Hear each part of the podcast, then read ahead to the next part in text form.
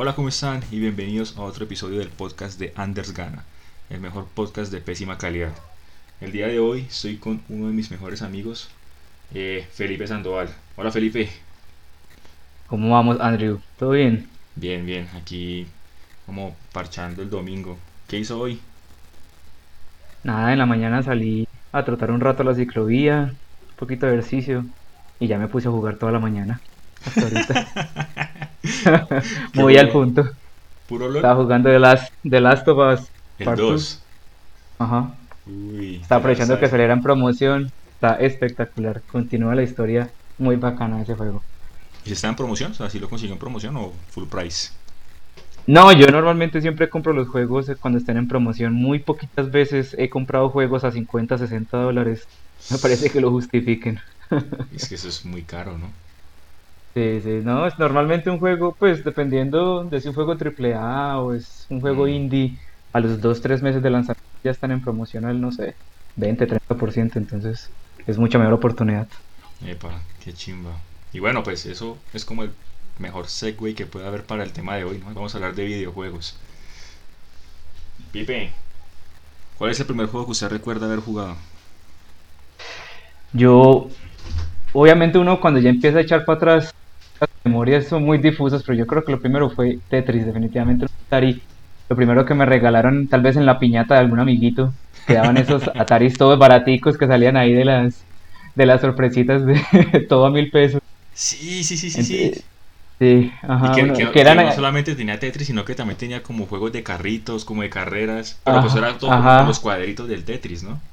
Pero era súper combinado porque a veces también tenían como versiones en bits de solitario o Mahjong que uno no entendía que estaba en esa pantallita y las carcasas de los Ataris eran a veces transparentes que se veían por Mm. dentro los, los circuitos. Los circuitos, sí, sí, sí. Uy, sí, sabes, sí me acuerdo de esas vainas. O sea, yo lo que me Sí, acuerdo esa- de eso, es- que tenían como 50 juegos, todos como variaciones de un Tetris, un jueguito de mesa y un juego de carreras. Exacto, sí, Había hasta uno que era como de tanques, ¿no? Ajá, sí, sí, sí, que era en dos dimensiones y no le ajustaba como el ángulo de lanzamiento que vinimos luego a jugarlo en la universidad también. Tanks, sí, propio Tanks. Ajá. Uy, sí, sa- ¿sabe que yo no me acordaba de eso? O sea, y sí, literal, eso era como una, una de las vainas que daban en, en los cumpleaños de, de los niños ricos, como, ah, tome sorpresita un Atari. En vez de dulcecitos y motos de, de plástico. O la velita de recuerdo de la primera comunión daban era Ataris. Uf, ese Atari. Y eso pues, ¿no? En esa época costaba esa vaina como que, como 5 mil pesos, 2 mil pesos. Claro, eso es que, pero 5 mil pesos de hace 15 años, eso era mucha plata. Pues para un, y uno para un niño era inimaginable. Uy, sí, porque digamos un poli en esa época costaba como 25 mil, ¿no? Y yo lo Sí, veía costoso, sí. o sea, yo, yo veía esa vaina muy como era, claro. 25 mil, uff, no, eso es mucha plata.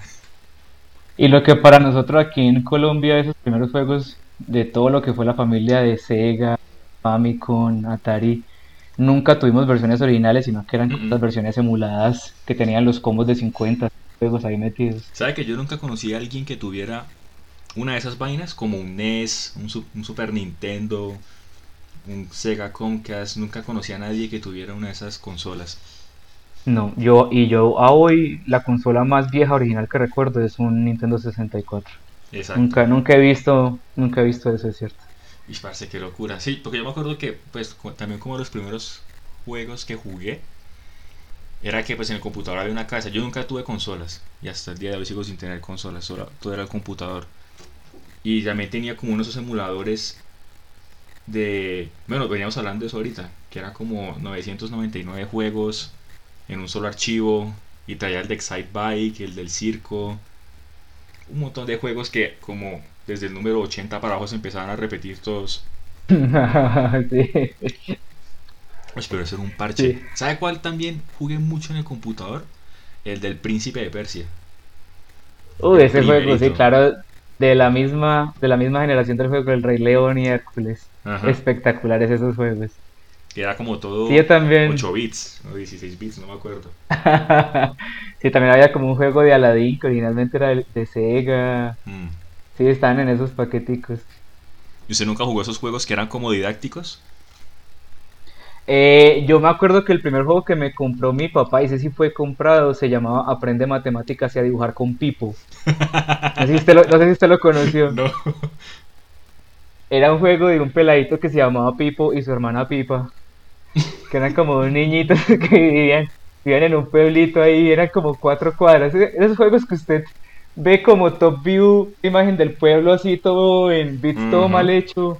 Y era el peladito caminando y era en español. Y cada casita era como para aprender a hacer algo. Entonces en una casa, por ejemplo, era de anatomía. Y aparecía Pipo leyendo las partes del cuerpo. Y era una cosa extremadamente ñoña. Pero yo me acuerdo que eso, y va a ser un tema que creo que vamos a tratar más adelante, que fue donde yo empecé a volverme lo que muchos llaman Trophy Hunters o Achievement Ajá. Hunters. Sí, Porque sí. desde ese juego usted lo premiaban por completar al 100% las actividades. Y, y para mí, completar el juego al 100% fue, fue todo un evento. Me demoré muchísimo. Parce, qué locura. No, porque yo también, eh, pues, ese de Pipo yo nunca lo escuché, pero el que yo jugué era más enfocado a la lectura. Se llamaba El Camino de la Lectura. Y era como de un león que, que, que- es que no me acuerdo, como que se le olvidaba leer, una cosa así. Yo tenía que, yo tenía que ayudarle como a completar literal todo el alfabeto. Y era así como un top view también. Y uno veía Ujú. como todas las letras, desde, desde la A hasta la Z. Y como que en cada letra tocaba hacer un montón de desafíos y así hasta que uno se pasara todo el alfabeto, pero era una chimba de juego. No, no, no, y ese, yo juego no, pero yo después de este de Pipo, aunque no es tan didáctico, porque incluso es un juego que se ha vuelto muy, muy competitivo y ha aparecido en los Games Done Quick de los últimos años, en los GQ, ese evento donde eh, hacen la recolección de dinero para caridad. Un juego Mm. que se llama The Typing of the Dead.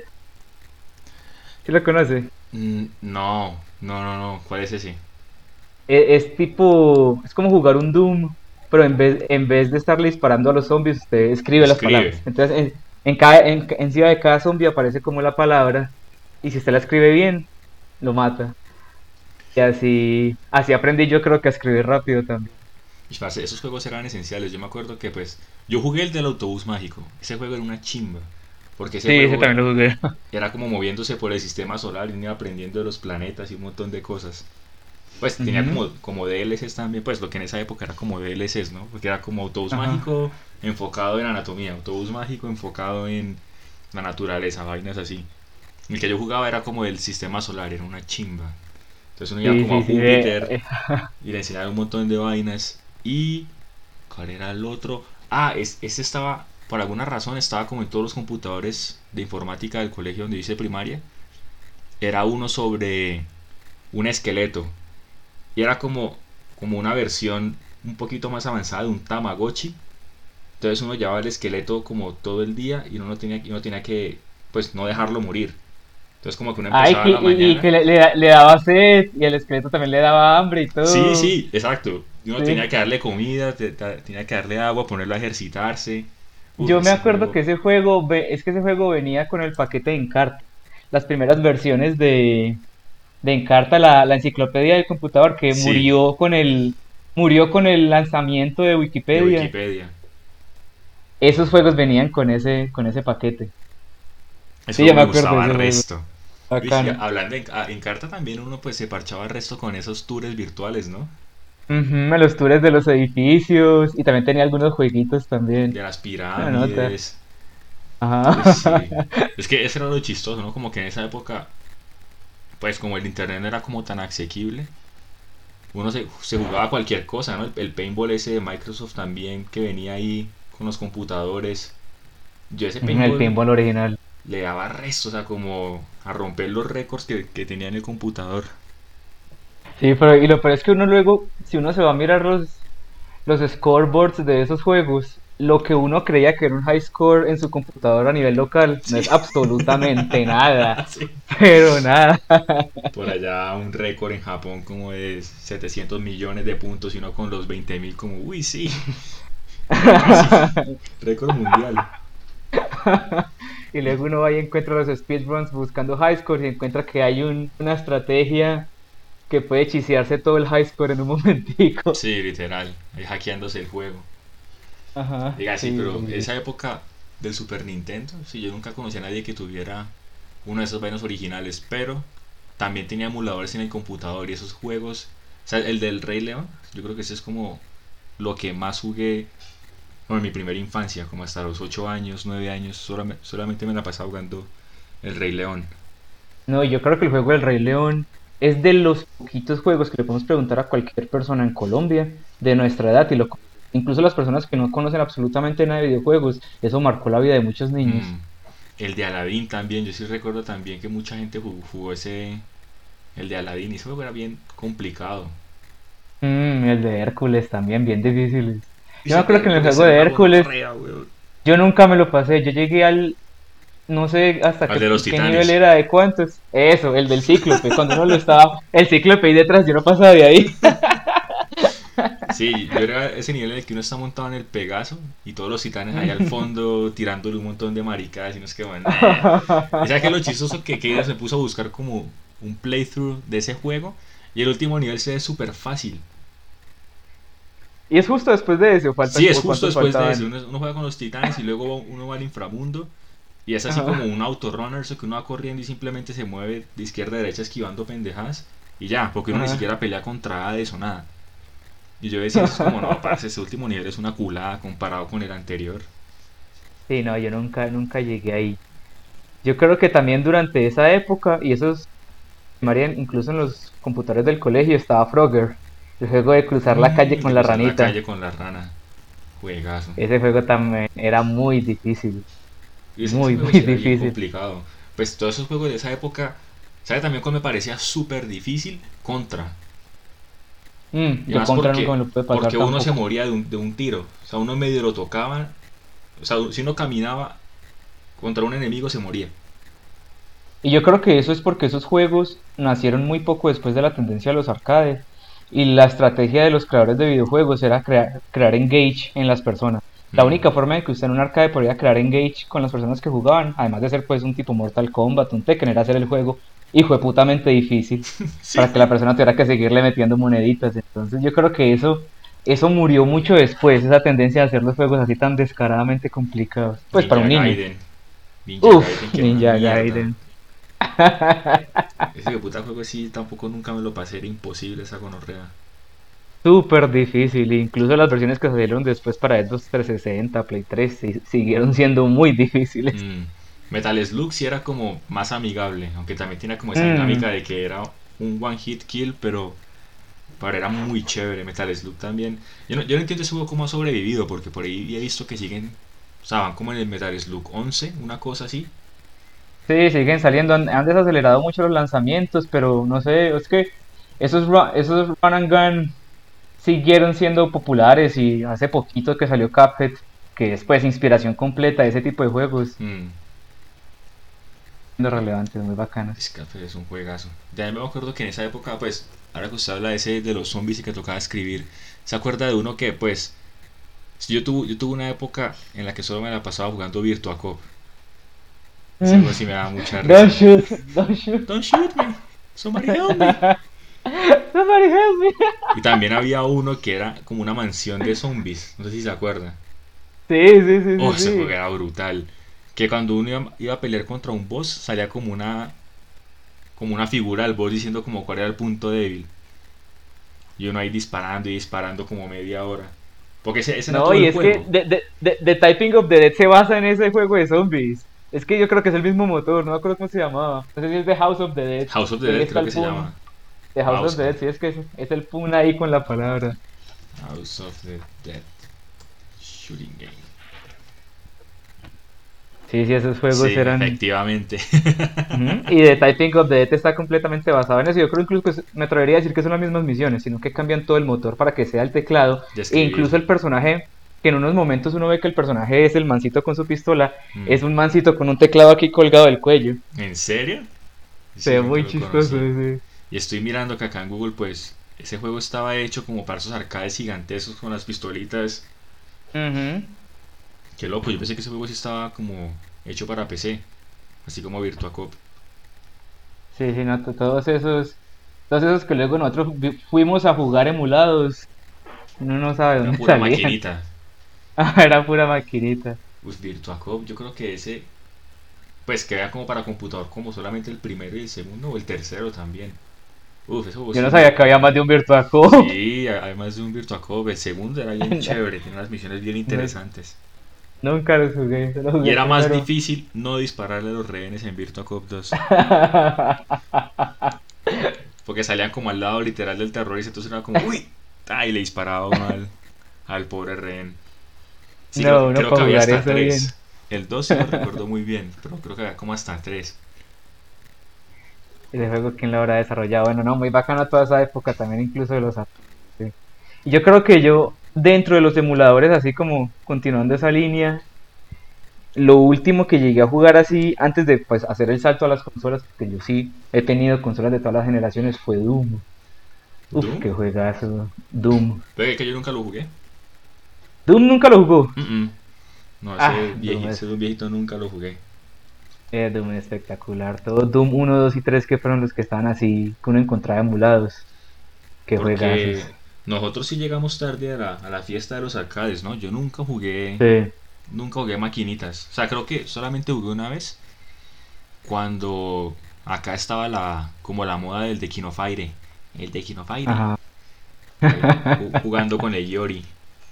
Que eso sí como Sí, que sí, sí, sí. había como lugares donde estaban las maquinotas esas y uno ahí con la monedita al pierde y paga jugando de King Fire. No, no, y en el club, en el club de nuestro pueblo colocaron maquinitas varias veces al lado del cine, yo me acuerdo. Traían ahí la máquina de los Sim, traían la de los Simpsons, el juego de los Simpsons, Uy, traían un Mortal Kombat, traían The King of Fighters, traían, no me acuerdo cuál más, pero yo me acuerdo. Que yo, yo me acuerdo de eso. Eh, Pero claro, sí, ya- era el dueño. Ya luego sí fue el salto a las consolas, que pues para mí no fue salto a consolas, sino salto como a más emuladores. No, para mí sí ahí donde verdaderamente empezó mi vida, pues mi verdadera obsesión con los videojuegos, mi papá. En el Play 1. Cuando yo tenía, ajá, cuando yo tenía por ahí como tres años, eso es 1997, el Play 1 nació, salió en 1994 y papá se lo compró para él, eso ni siquiera fue regalo para su Ah. ¿sí? Papá se lo compró para él porque él pues, estaba joven y él lo primero que le había llamado la atención era Tomb Raider. Ese siempre ha sido el juego, el juego de mi el juego de mi papá. Entonces él compró ese Play 1 y lo tenía con los tres Tomb Raiders que había en el momento, Crash Bandicoot 1 y 2. ¿Sabes que yo también jugué Tomb Ah. Raider pero en el computador? Sí. No, Tomb Raider para mí era un juego espectacular. Incluso yo, yo que siempre he sido un pelado muy miedoso y yo películas de miedo y juegos de miedo no, no sirvo Mm. para nada. Tomb Raider 2, o no me acuerdo si era el 1, tenía una misión que para mí era una cosa de miedo. Yo hoy vuelvo y lo juego y no me parece para nada, pero en su momento me daba demasiado susto y era, uno estaba como en un panteón griego y era una torre que uno iba escalando con Lara. Y cada piso era como un homenaje a un dios. Uy. Y el piso de Zeus era como una bobina Tesla gigante y el, todo el cuarto oscuro. Y cada vez, cada cierto tiempo salía como un rayo y se iluminaba y eso es lo que le daba a uno como para poder mirar y moverse entre las plataformas, pero sonaba Mm. durísimo. Y ahí me cagaba del susto ese ruido. Y también la, la sala de Ares, que era como unas espadas en el techo, iban cayendo así aleatorios a mí. Yo no sé por qué me daba tanto susto ese nivel. Es que visaje. Eso sí, yo me acuerdo que en esa época creo que lo que más me daba miedo era la, la última misión del Rey León. Es que también ahí influyen muchas cosas, ¿no? La cosa que la falta de luz en el nivel influye demasiado, ¿no? Y ese nivel en del esa, en esa época, claro, con esas imágenes tan malas que tenían, eso era un, un artificio para generar ambiente en los juegos sorprendente. Sí, es que es, a mí lo que me sorprende mucho es como el uso de la luz para generar miedo, a pesar de que las gráficas no son tan buenas. Porque Ajá. yo me acuerdo, pues esto no es tan antiguo, pero yo me acuerdo la misión esa de Halo, la de Chispa Culpable, cuando aparecen los plots por primera vez.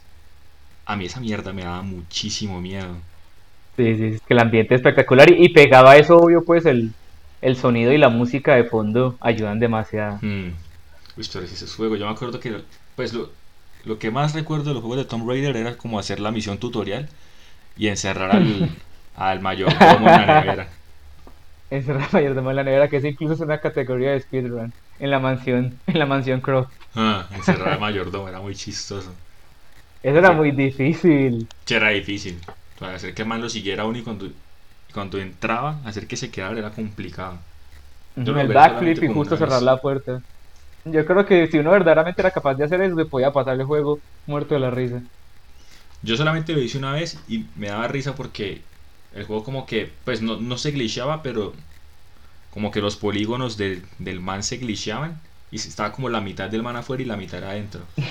sí, salía la cabeza de la puerta de la nevera. Sí, sí, sería muy chistoso. Y sí, Tomb Raider, pero yo solamente vi como... Ese, ese no sé cuál es, ¿ese será el primero o...? Yo creo que es el 2, no, yo creo que ese es el 2, porque el primero, no, el primero era muy viejito. Me acuerdo que el primero es el que uno inicia en, ay, no me acuerdo que es como en los Himalayas o es una montaña en, Ah, en el Medio Oriente. baila. Sí, no, es el segundo. Que de hecho en el segundo uno inicia en- un lugar que es como, como un templo antiguo y salen tigres y un montón de vainas. Ujú. Sí, sí, que uno, sabe, uno cae como un helicóptero y es muy bacano porque es que cualquier modificación que le hicieran los desarrolladores de videojuegos en esa época a la manera como se jugaba la cámara era una innovación. Entonces iniciaba como el helicóptero arriba y uno iba cayendo y salían los dos tigres y uno estaba en la muralla china incluso. No creo que es el primer nivel. Epa, sí, sí, sí, sí, sí. Ese fue el que yo jugué. Que no me lo pude pasar todo, creo que hasta usé claves para poder pasarme ese juego. Como duro. no, pero es que el juego sí, el juego es muy bacano. A mí lo que Y duro verdaderamente, eran como las mecánicas, porque saltar no era fácil, o sea, uno tenía que alinearla como parar, voltearla, saltar. Eso me parecía como Sí, tan complicado. ella podía, ya en el Play 1, ella tenía 360 grados de movimiento. Ella tenía como 16 direcciones. Pero Mm. usted verdaderamente solo podía moverla en cuatro direcciones en un momento dado. De resto tenía que parar y girarla. Entonces sí era, sí era retador. Y en computadores era difícil. Con- sin un joystick. no es Exacto, lo el mismo. joystick, pues, porque no era con el mouse. Porque en el en ese emulador no Mm. estaba como configurado para que fuera con el mouse, sino como WASD y las flechas. Sí, no, esa tecnología no había llegado a nosotros todavía. Mm. Yo creo que por eso nunca me lo pasé, era como complicadito jugar así. No, y es muy bacano, la verdad. Y incluso la historia, aunque es un poco enredada, también es interesante. Uno de chiquito no le para bolas. No, no, Pero entre los tres primeros Tomb Raiders hay una historia también bien interesante. que es como, e- en uno es como que tratan de revivir un demonio, ¿no? Una cosa así, que la última misión es por allá como en Egipto, en una pirámide. Eso termina siendo una fusión entre mitología de todo el mundo, con una historia de drama entre el papá y la esposa, que el papá se volvió loco buscando tesoros y luego la esposa lo traicionó, mejor dicho. La historia de Tomb Raider es bien enredada, pero es bien bacana. ¿Y cómo será el último, pues los últimos que salieron ya? Muy bacano, ya me los pasé. The Rise of the Tomb Raider y Shadow of the Tomb Raider. Hicieron todo el reboot del personaje y me parece que lo hicieron muy bien. O sea, ya no Pues, es tan parecido como era antes. Sigue la misma lógica del juego, sigue siendo buscando tumbas, acertijos, siendo que lo han vuelto mucho más un juego de acción, como en respuesta a las tendencias actuales, pero pues sigue siendo bien interesante. Nice. Bueno, yo también me acuerdo que en esa época uno que jugaba, pero pa- para lo que siempre fue pésimo, pésimo, fue para los platformers. Y en esa época estaba el boom de Mega Man. Pues de Mega Man X, ¿no? Desde el X1 para Uf. arriba. Claro. Que eran juegazos, pero yo sí era pésimo para esas vainas. El primero que yo jugué fue el X4. Y no, nunca me lo Sí, pasé. no. Nunca me lo pasé. No, y todos esos juegos sí, sí, esos sí fueron emulados en el computador. Porque Mm. yo consolas de Nintendo no fui a- no, no, no llegué a tener hasta mucho después. Y todos los del X4 al X7 que juegas, Uf, muy X4. difíciles. Yo me acuerdo que yo el X4 pues maté a los primeros ocho jefes, pero ya cuando empezaba la vaina esa después de que toca matarlos otra vez, sale como este man Ajá. Sigma y es como nah. Y si uno escoge cero, que sale la peladita que se convierte en ese monstruo y el hijo de puta, no, parce, nunca. Yo llegué hasta ahí, con cero llegué hasta ahí, hasta que la peladita se convierte en ese monstruo y nah, me aburrí. No, pero ya, ya se le iba a pasar, le faltaba lo último. Sí, obvio, faltaba ya poquito, pero es como, no, su madre, esa es imposible. Sí, esos juegos en comparación son muy cortos realmente. Sí, son cortísimos. Ajá, siempre es el replayability. Si uno mira el speedrun es como 40 minutos, una cosa así. Y sin, y sin mayores glitches, pues. Mm. Sí, muy bacano. No, Sigma, eso fue eso. Ese, esa tendencia de colocar una vez el boss rush al final, justo antes del última, de la última habitación. Muy bacano. A mí no me gusta esa mierda. Y es no, y eso lo han empezado a usar muchos muchos otros géneros de juegos. Yo creo que ellos habrán inventado eso. Ujú. Uy, eso es muy bacano, porque uno normalmente cuando llega a ese punto en el que está repitiendo los bosses, normalmente ya tiene más vida, tiene más poderes, tiene más habilidades y conoce mejor el juego. Entonces Sí. uno repetir esas mismas peleas, sí. Bueno, sí, o sea, sí. Ahora que lo explica así, como que sí entiendo el, el appeal de eso, pero uy, no, a mí yo sí me cagaba en esa mierda, era como, no. Sí, a, a mí, a, mí, a mí de alguna forma eso me, me sonaba a mí como un fanservice, de una, como una, no sé, no sé, era, era, era muy bacán el sentimiento cuando uno está repitiendo las peleas realmente. Mm, Yo era entonces de los únicos que le pareció una mierda eso. Y sí, parce, putas repeticiones esas. Y ya luego No, sí, en esa época, para mí, como que después de ese Mega Man fue que llegó el 3D a mi vida. Y recuerdo que es un juego que incluso hasta el año pasado lo seguía jugando y era medalla de honor. Uf, a mí, a mí los juegos primera persona en 3D no me, no me pudieron gustar hasta muchísimo después. Y el primer medalla de honor que era del Play 1 y era como de la Primera Guerra Mundial. La segunda, este... Ah, la el- segunda. El de asalto aliado, Alien Assault. Ok. Sí, sí, sí. No, a mí no me podía gustar. Además que yo veía esas imágenes en 3D y esas pistolitas todas huevonas que se veían ahí, esos riflecitos. No, yo, yo, yo no le encontraba amor a esos juegos. Uf, parce, a mí, a mí ese juego me encantaba. Yo, sí- yo sí, esos, todos esos medallas de honor de esa primera generación me los pasé toditos. Y además que me gustaba como la cosa histórica, ¿no? Porque no, pues antes y después de la misión estaba como la explicación de, no, pues y que los Ah. alemanes y bla, bla, bla. Yo creo que ahí aprendí más de Segunda Guerra Mundial que en el colegio, jugando esas vainas. Uf, era súper entretenido jugar medalla de honor. Y además que también tiene una música bien interesante. No, yo sí, la, la verdad no, nunca le di la oportunidad a eso. A mí la primera experiencia en 3D fue Crash. El primer Crash en el Play 1. Uf, Es- esa es otra vaina que toda la gente de nuestra generación va a decir, sí, yo sé que, yo, sé de qué me está hablando. Pero el, el de, el de carreras o el normalito, No, no, no, Crash 1. Crash Bandicoot, el, el normal, el la plataforma. plataforma. Que incluso muchas personas no lo han jugado, la mayoría de las personas han jugado desde el segundo Crash hacia adelante, Hacia arriba. que es donde instauran como ese primer overworld que uno selecciona por, por temática, que uno como que seleccionaba los botoncitos y aparecía el planeta y se metía en el mundo. El Clash 1 era mucho más li- lineal, uno no tenía como esa capacidad de escoger los niveles, sino que iba como por un Mm. mapa, explorando cada nivel. sí. Me acuerdo que a mi hermana le gustaba el resto de carreras. Que yo creo que ese era el juego como el más asequible para todo el mundo. O sea, Mm, así uno a no todo el mundo le como- gusta. Exacto, si yo no fuera como gamer, a todo el mundo le gustaba ese juego de carreras. Crash Team Racing, CTR, uff, ese juego. Mm. Ese fue también de los primeros juegos, ya luego entrando en consolas donde yo busqué sacármelo al 100%. Ese se puede Conseguir- hacer, o sea, Ok, Claro, porque uno además de pasarse la carrera, habían diferentes eh, gemas y medallas por pasárselo de primero, por pasárselo contra la computadora en el time attack, como cumpliendo em, pues el, el tiempo objetivo, o pasárselo en la versión reto que colocaban como cajas nitro alrededor del mapa. Sí, Tenía, sí. tenía, tenía mucha cosa que hacer, la verdad. Yo esos, yo esos casi sí no lo jugué porque ya todo el mundo, o sea, todo el mundo en esa época tenía un Play 1. Y ese sí no estaba en emulador. Entonces, paila, yo solamente lo jugaba cuando iba a casa de amigos que tenían que tenían Play. Si no, paila. No, y yo creo que es que sigue siendo, sigue siendo la tendencia hoy todavía. Los emuladores en los computadores son capaces de emular la consola de la generación pasada. Y verdaderamente uno ve que lo- los emuladores de Play 1 aparecieron muy comunes cuando salió el Play 2. El Play 2, sí, ¿sabes? Uy, es que es así, o sea, yo creo que el Play 2 salió con el Xbox, con el primer Xbox, ¿cierto? Play 2 salió un poquito primero. y Pero, o sea, son, como esa misma línea. Sí, son de la misma Y generación. sí. yo creo que ahí fue cuando... No, o sea, esa es como la época que nosotros, la propia época que nosotros vivimos. Con el Xbox Sí, y con el sí, Play se- 2. Claro, todo Halo. la época de Halo. Esa época de Halo para mí fue como de las mejores épocas en cuanto a juegos.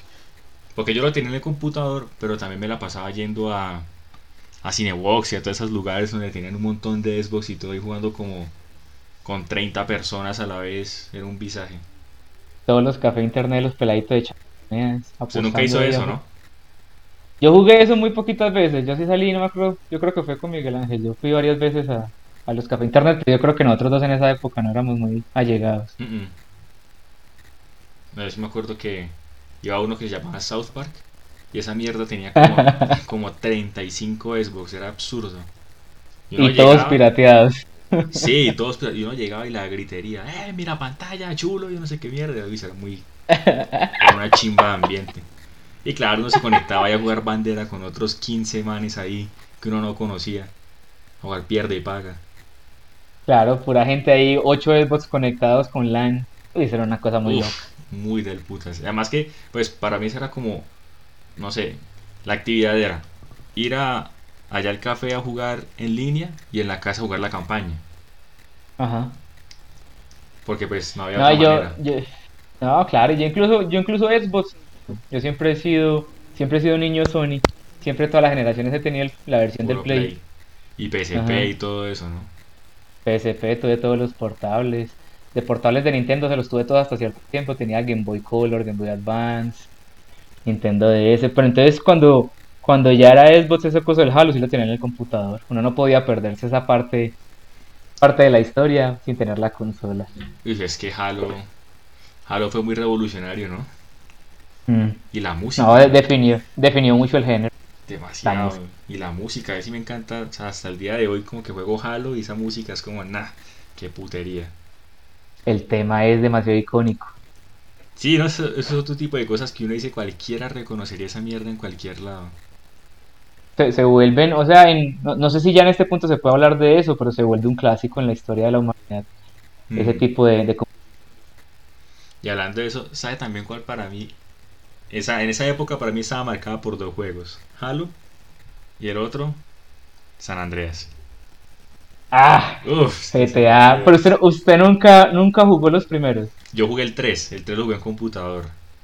Pero San Andreas no era el tercero. El primero era Vice- No. no, Liberty City, Vice City, San Andreas. No, no era así. No, Liberty City no tenía número. O sea, estaba GTA 1, GTA 2, GTA 3, Liberty City y Ah, San claro, Andreas. ya. No, sí, estoy hablando de los 3D, perdón, porque incluso los dos primeros GTAs eran en 2D. Eran en 2D. Eran top view. Sí, que- exacto, que uno miraba desde arriba.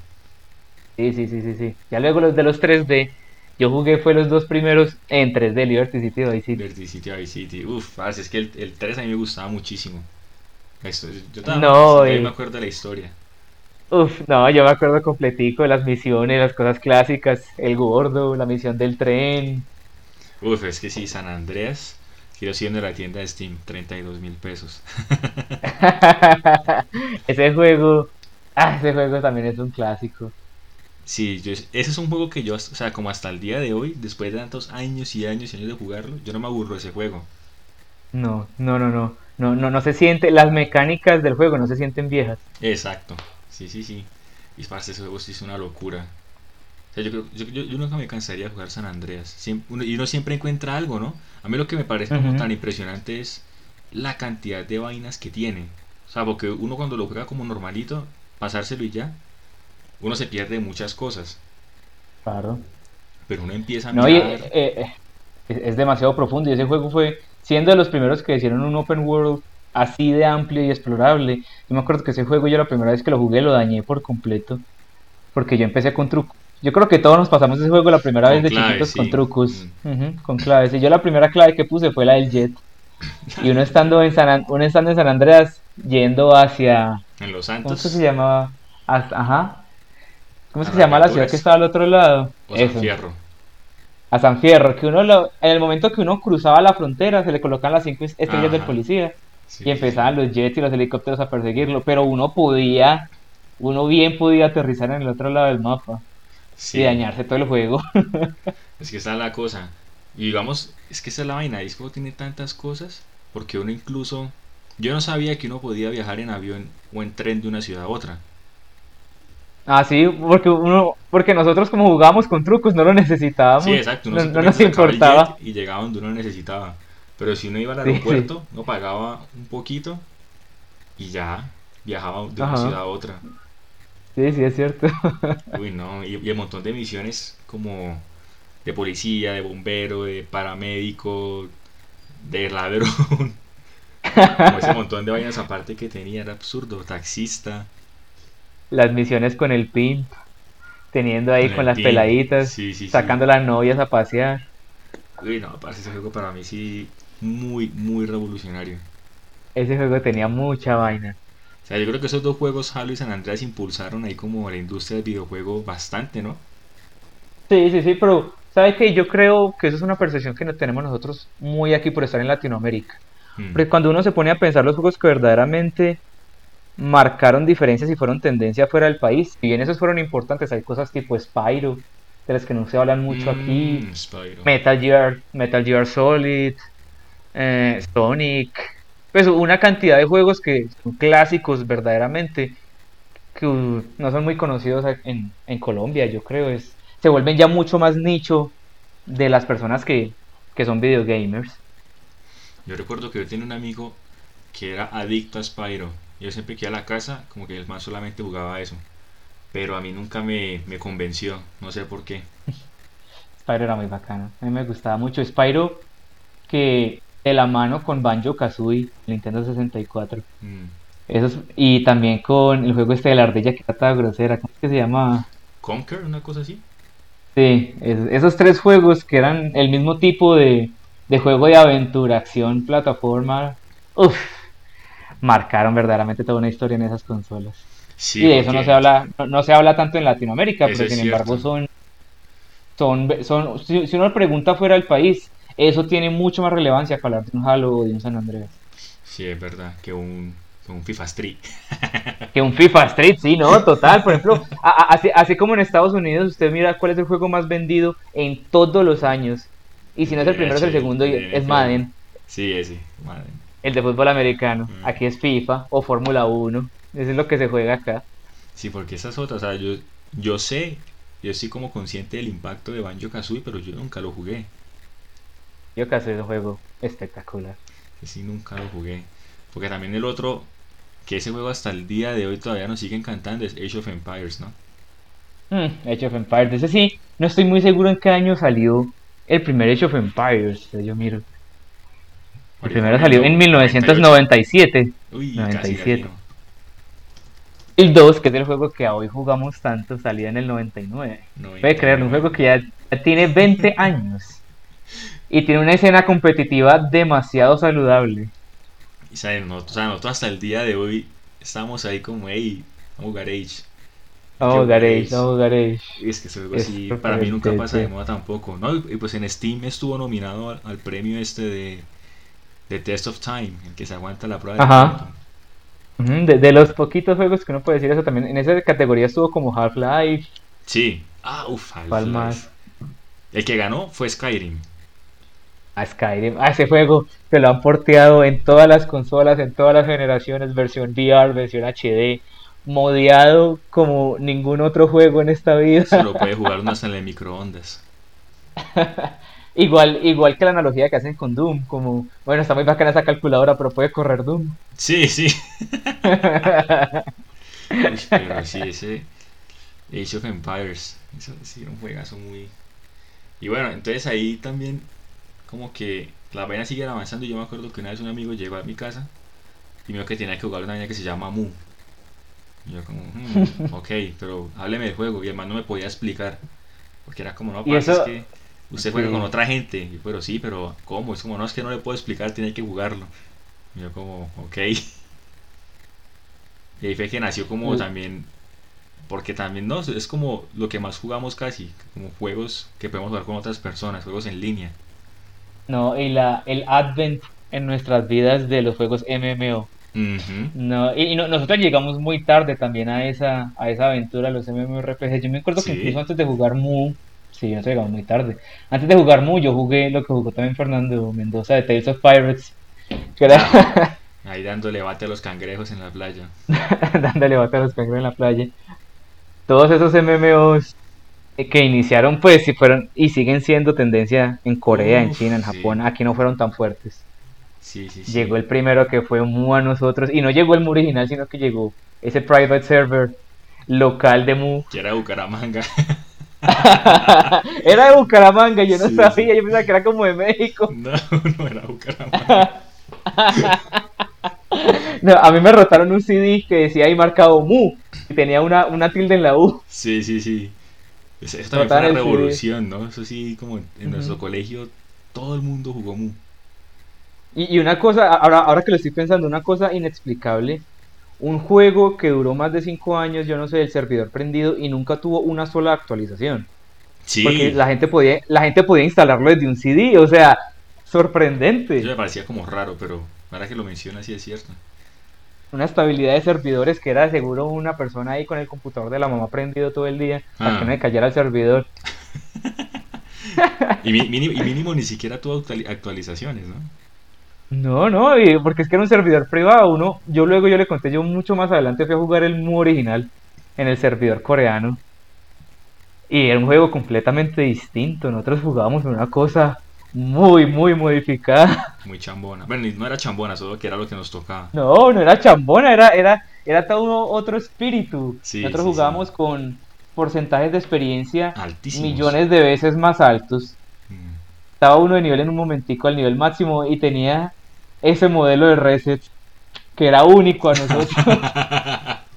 Uy, eso de los Ay, no. Eso, eso eso en el colegio sí era como, no sé cómo decirlo, como, como una mención de honor, como se cuántos resets tiene. Ujú. Eso, eso No, lo hacía popular a uno.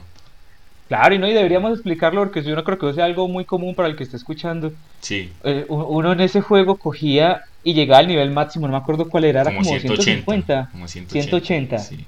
180 niveles. Y al momento de usted llegar a ese nivel máximo tenía que salirse del servidor, se metía a una página en internet y le daba resetear personaje. Y al momento de usted resetear, tenía permanentemente un aumento de sus stats que se cargaban al siguiente reset. O sea, cuando entonces llegaba a había personas... 180, Ujú. tenía ese, los stats que tenía se quedaban ahí, solo que usted volvía a nivel Ajá. 1. Y Exacto. seguía ganando más stats. Y yo no sé cuál era el mayor nivel de resets que tenía ese servidor. No tenía un cap, pero sí tenía un cap de stats. No, no, no, pero de, de nosotros, de nuestros compañeros, ¿a cuánto llegaron? Mm, yo llegué como a 60. Y 60 era gama media. Ajá, sí, era gama media baja. Comparado con la gente que tenía como 380 resets. Sí, había gente que se metía unas envicias con ese juego y la mecánica se volvía, o sea, cuando uno lo compara con otros juegos tan aburrida y pendeja, Sí. de siempre estar haciendo, siempre estar haciendo lo mismo, llegar a 180 y resetear, Y resetear y resetear.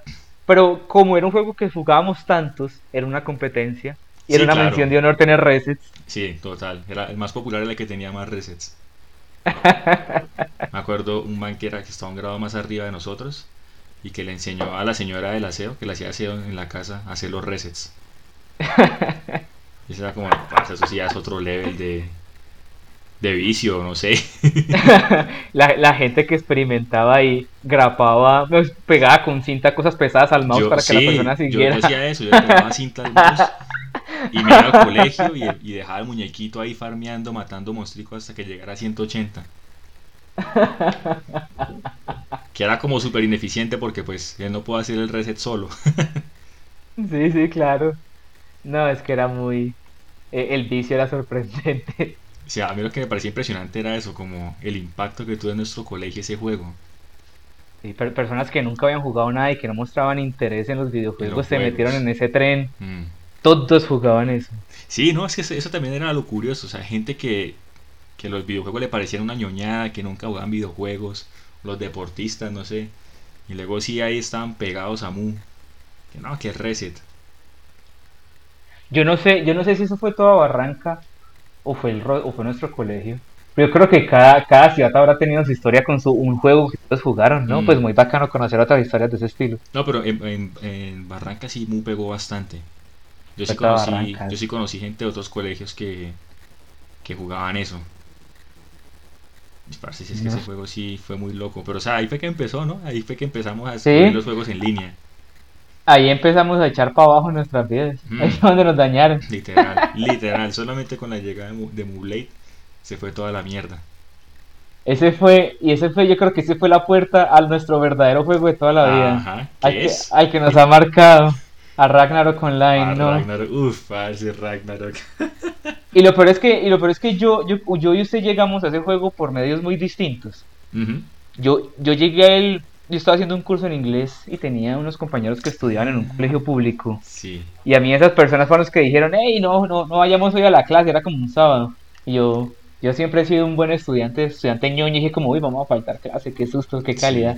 Sí, soy rebelde. Y falté, falté clase por primera vez para ir a jugar ese juego que cuando lo vi, en comparación con otras cosas que ya había jugado en Play 1, Play 2 se veía como una mierda. Sí, claro. Como Porque es 2D. Ragnarok es un 2D y es un 2D que tiene un charm muy particular, pero cuando uno lo piensa, pues gráficamente es feo. Sí, exacto. Sí, sí, sí. Pero Dios, de ahí, de ahí para abajo nosotros caímos. Ese juego nos absorbió por completo. Sí, total. Yo recuerdo que a mí el que me lo enseñó fue el mismo que me mostró Mooblade. Mm, sí, no, no. Como que el man llegó y es como, no, ya Mooblade pasó de moda, juegue esto.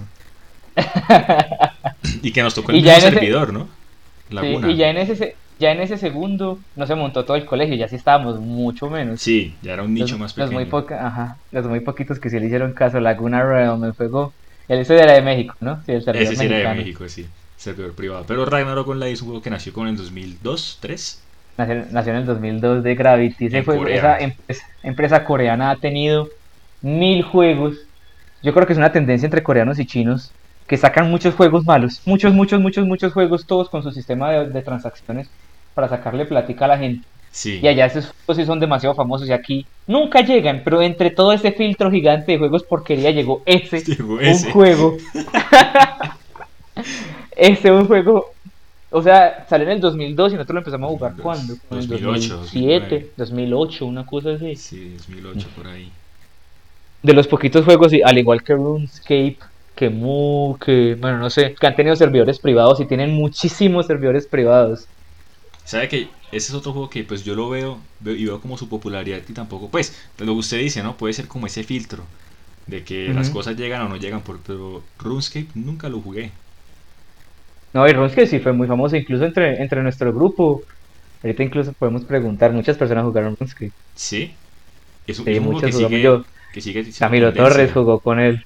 Ujú. Sigue siendo tendencia, ¿no? Porque en Twitch, eso también es como... Hay mucha gente que streamea RuneScape. Y es, es- es un juego que cuando, o sea, de ninguna forma se puede comparar con cosas más modernas, pero ya tiene un culto. Exacto. Tiene un culto de seguidores demasiado grande y ya, eso no, no va a morir. Igual que, y es un ejemplo muy malo, pero igual que Club Penguin. Ah, sí, sí, sí, sí. En su Uf, momento Club Penguin tenía un culto gigante de gente grande que cogía ese juego para molestar y insultar niños chiquitos. El speedrun Hasta de, que- baneo, ¿no? El que más rápido lo banearan. Van percent. Hasta el día que cerraron esos servidores. Eso, eso fue todo un, todo un espectáculo, ¿no? Como, Ajá. como noticia mundial. Van a cerrar Club Penguin.